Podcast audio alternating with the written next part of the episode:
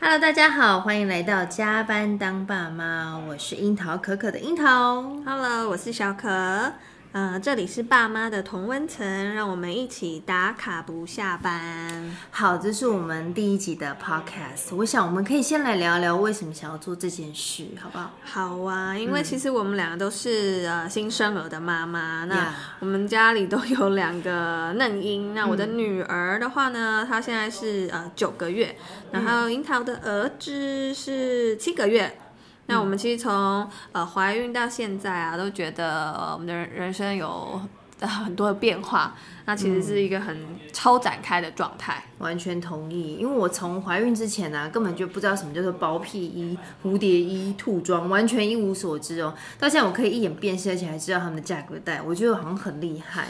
所以呢，我们就是要来先跟大家分享，就是这个育儿的点滴啊，给很多像在茫茫大海中的母亲一盏明灯，照亮你，照亮我。天哪，这是有年纪才知道的歌词。Oh really？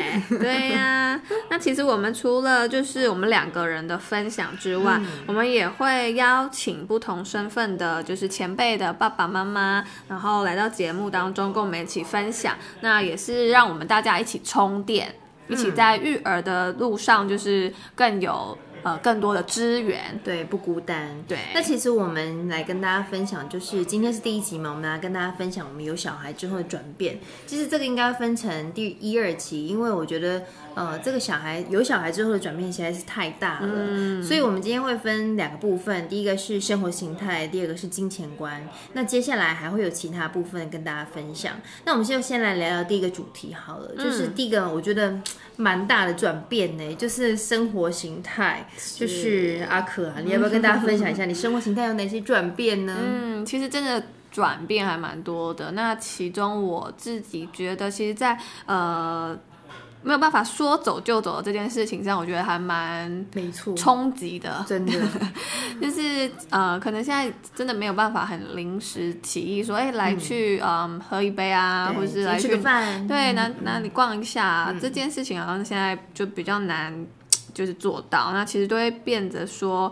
呃，要很有计划性的去安排你的呃每一天或者每个周末的行程，嗯、是对，所以其实像我跟我先生的话呢，我们会呃共用一个 calendar、嗯、去做到就是微管理。哦、我？对，就是我跟呃我先生跟我的小孩，我们三个人的共同 schedule，那我们就用这个、嗯、呃一个 app 叫做 Time Tree 去管理。Time Tree。对，那就比较。就比较好，有秩序感了。就有小孩之前，你们就用 Time Tree 了吗？有小孩之前我们就有用，但是没有那么认真的运用。那、嗯、有小孩之后就觉得，哎、欸，这真的是一个很必要的工具。那好像这样子比较能掌控每一周、每一个周末的状态。你不觉得有小孩就很像金鱼脑吗？就很容易忘了说，哎，这个周末有约。对，因为真的要做的事情太多，我觉得是蛮多的对。对，所以就是有一个这个东西，算是我觉得蛮好的辅助工具。嗯。我觉得我蛮大的转变就是你的假日不是你的假日了，嗯，就是很大部分时间你都会跟小孩厮混在一起啊。而且我跟我先生其实没有用这种 time tree 的 calendar 去做彼此的分享，不过我们会写在 line 里面，比如说我就会呃在 line 里面提醒，就是礼拜天的下午三点要去带瑞瑞去哪跟谁聚会，嗯，然后或者是要带他去哪里玩，然后我们写完之后我就会定在公告，所以是每个礼拜先做这件事情，大概每个礼拜四或五的时候，我们就会 think 一次，就是周末的行程.有没有跟老板一下对焦一下啊？这个礼拜行程是什么呀？所以也变成一个每周的，就是 routine 的一个。小小作业，对，而且我觉得，嗯，因为时间就是会被切分了嘛，所以就变成说以小孩的行程为第一优先，嗯，所以自己的 free time 就是会变成说，哦，小孩的几行程排完之后，那如果再有时间，我们再来做切分，比如说我下午三点开始想要去按摩，或者是想要种睫毛，晚上他才有他时间可以去打球这样子，所以就是呃，你跟老公的时间要分配的非常的呃清楚。应该是我觉得，呃，有时候是生活平衡，也是心态的平衡。了解，就是让彼此双方都有个啊互相喘息的机会，小小的自由，对，me time 这样，这样子，嗯、没错没错。而且第二个部分，我觉得，哦，我自己从生完小孩回归职场之后，有一个很大的内心有个怎么讲心魔吗？嗯，就是 因为我每天就是每天我都要去赶着下班去接小孩，所以哦，你现在是把小朋友送到保姆家，对，对，那变成说以前我可能可以在公司待到七八点啊，八九、嗯、点啊都还好，因为就只要跟呃先生讲好说哦，我今天可能会加班哦，嗯、那你就可以就是再做久一点。可是现在没办法，就是变成说你还是要去接小孩，然后。这个时间就会被切，就是嗯，怎么讲，被切的很琐碎。嗯，那我觉得这个会连带一个心态，就是你会担心是不是要换工作，或者是展开新的呃事业，因为我觉得这个是会呃让很多职场妈妈会觉得说，哦，我因为没有这样的时间的分配的弹性了，嗯，所以换新工作之后，新的工作是不是也能够给我这样子的，就是 benefit，让我可以去做这件事？嗯，我觉得这是一个很大的心态的转折，哎，所以其实。嗯，老实说，感觉当了妈妈之后会变得比较胆小。嗯，胆怯一点。我相信还是有很多妈妈，她们还是就是勇勇往直前，冲冲冲，就是可以换工作或者是换新的跑道。可是我觉得那个前提下是可能她有呃蛮充足的 backup。OK，就是她的后援非常的坚强、坚强、坚硬的。就今天 A 啊，公婆可以带，然后或者是保姆可以带，或者是先生很给力这样子。了解。所以我觉得我们之后可能也可以去呃邀请，就是在呃各个职业当中的爸爸妈妈，嗯，再来跟我们一起分享一下他们是怎么样呃 control 他们的生活的 balance。但是我们工作管理不好，我觉得多少有一点。对啊，我们之后可以再找一些前辈对来教教我们，也给我们大家一些分享这样子。然后第二个部分呢、啊，是我觉得也是。有小孩之后很大的转变就是金钱观。嗯，其实这个是呃，因为我其实是职业女性，我们两个都是啦。对。然后我觉得我们俩就是在使用钱上面，就会对小朋友比较宽裕一点点，嗯、比相对于可能全职妈妈来说。嗯。那像我今天就来小可他们家，他们家玩具就跟山一样的，没那么夸张。就小朋友进来，哇，这玩具屋吗？对，就是非常的丰富。嗯、但是这小可等一下跟大家分享。那我想分先分享，就是为什么觉得金钱观这件事情很重要，就是。啊，我前几天看到一个社团，一个妈妈分享，她说她想要买一个五百元的安全帽给她的小朋友。嗯，那她先生跟她婆婆都觉得太贵了，然后再加上呢，因为这个她是全职妈妈，她没有工作，嗯、所以她觉得说啊，我也没有什么立场说什么。可是如果换一个角度想，就是你们都说小孩的安全最重要，那为什么我买一个五百块钱的安全帽却不行？她就觉得这个心态就是有点。心酸。嗯、那我看到这一段的时候，其实心里很有冲击耶，因为我觉得，如果今天我异地而想，如果我是他的话，我应该也会觉得，天哪，只是一个安全帽，对，就有点难过。所以我想要跟就是问问可，就是你们是怎么分配这个小孩的花费？嗯，其实我们也没有真的一个非常专业的分配方法。嗯，但呃，我们基本上就是从结婚之后就有一个共同的账户去做，嗯、其实算是。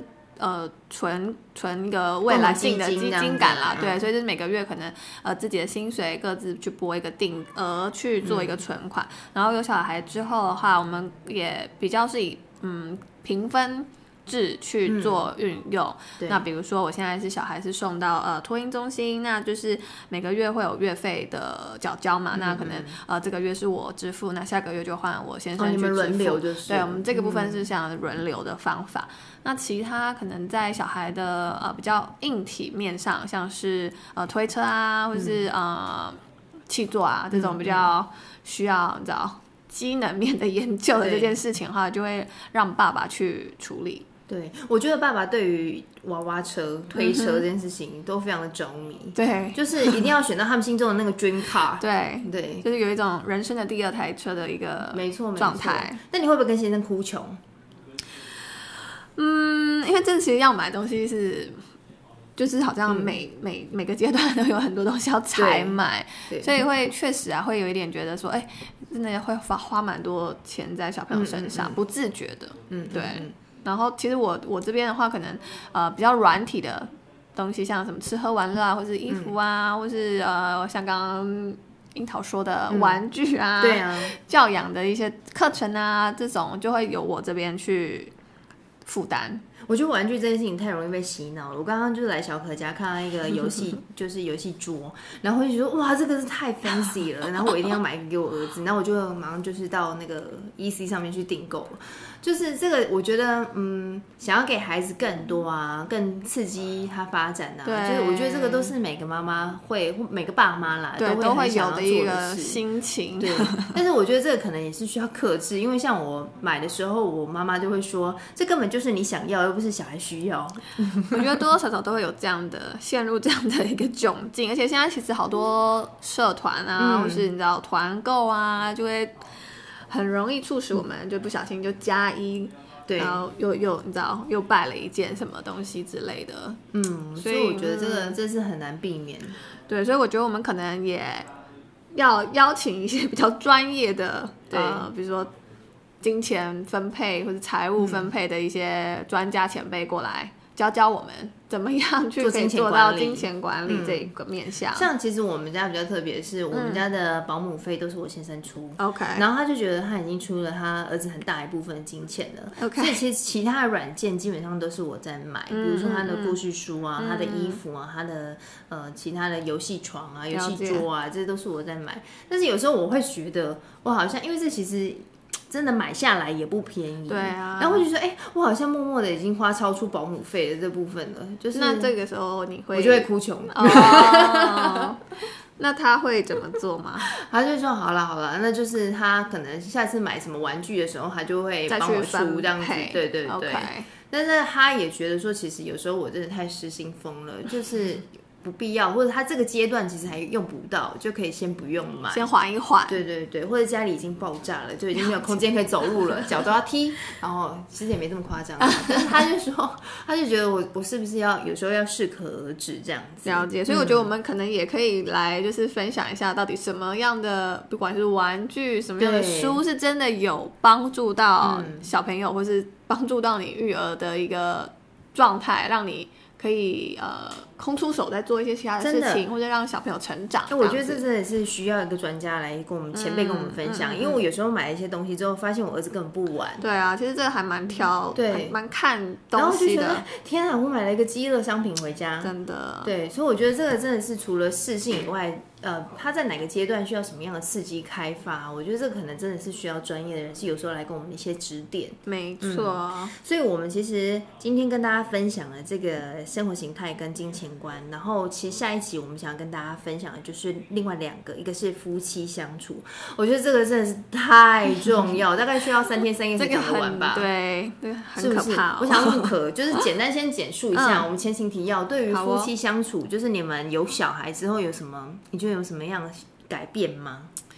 我觉得改变很大哎、欸，嗯，但是我觉得就是好像没有办法一时半刻讲出一个所以的头绪来。对，我觉得我需要让我们千头万绪，对，需要让我们再花点时间去整理一下，然后下一集来跟大家分享。嗯、但确实，我觉得那个变化是蛮蛮大的，嗯，对，然后甚至双方的沟通变得非常非常重要。哎、欸，我发现哦，我先讲哈，我觉得我很易怒，啊、就是我先生只要比如说讲了什么话跟我小朋友有关的，我他比如说他没有我没弄好还是什么，然后我就会觉得我就觉得火上来，就是很容易莫名的对，莫名的火在那边燃那边燃烧，我就觉得我好像变得更容易易怒，这件事是我也自己也有觉察到的事，对，但我觉得还有很多很小微妙是在夫妻有了小孩之后的那个感受，嗯、然后。第二个是我们想要跟大家分享的是心态，就是有很多女生她从少女，像我跟小可是是我们从少女时代就认识了，嗯，然后我们从少女然后结婚到现在变成妈妈了，就是呃，我觉得这个也有很多的可以琢磨的，真的，因为这变化，嗯、其实这个旅程上也有很多。很多转折，对，惊惊喜好了，对，而且我们会想要分享这个主题，是因为很多身边没有小孩的女孩们呢，她跟我讲，都想要知道说，到底有了小孩，你觉得呃，好还是不好？嗯，但其实我觉得这个没有没有办法定论，对不对？嗯，这很多事情不是二分法，好或不好。但是我相信一定有它这个中，我们因为经历了这个，你经历九个月了嘛，嗯，然后我经历七个月了，嗯，我觉得我们有很多点滴也可以跟还没有小孩的人来分享。对，嗯，也让他们先有一个头绪。哦，对对，然后你也会因为心里有这个心理准备，也许在投入成为妈妈下一步的时候，对对对，你会更有呃。一些准备，对心理上的准备，我觉得其实蛮很重要的。对啊，对，嗯，我觉得心理准备比比如说其他外物的准备都还要来得重要。对，其实这也是我们真的。当了妈才知道的事情，嗯哦，原来我这个心里还没有准备好。对啊，对，会慢慢的觉察到。嗯、没错，没错。嗯，好的。当然，我们也想听听啊，就是有了小孩之后啊，我们的听众朋友们呢有什么样的改变？那也欢迎回到我们的粉丝团留言或者私讯给我们。下一集呢，我们就也会来继续探索各家的这个加班爸妈的医术。那我们就下回见喽，宝贝们，爸妈下班喽，拜拜。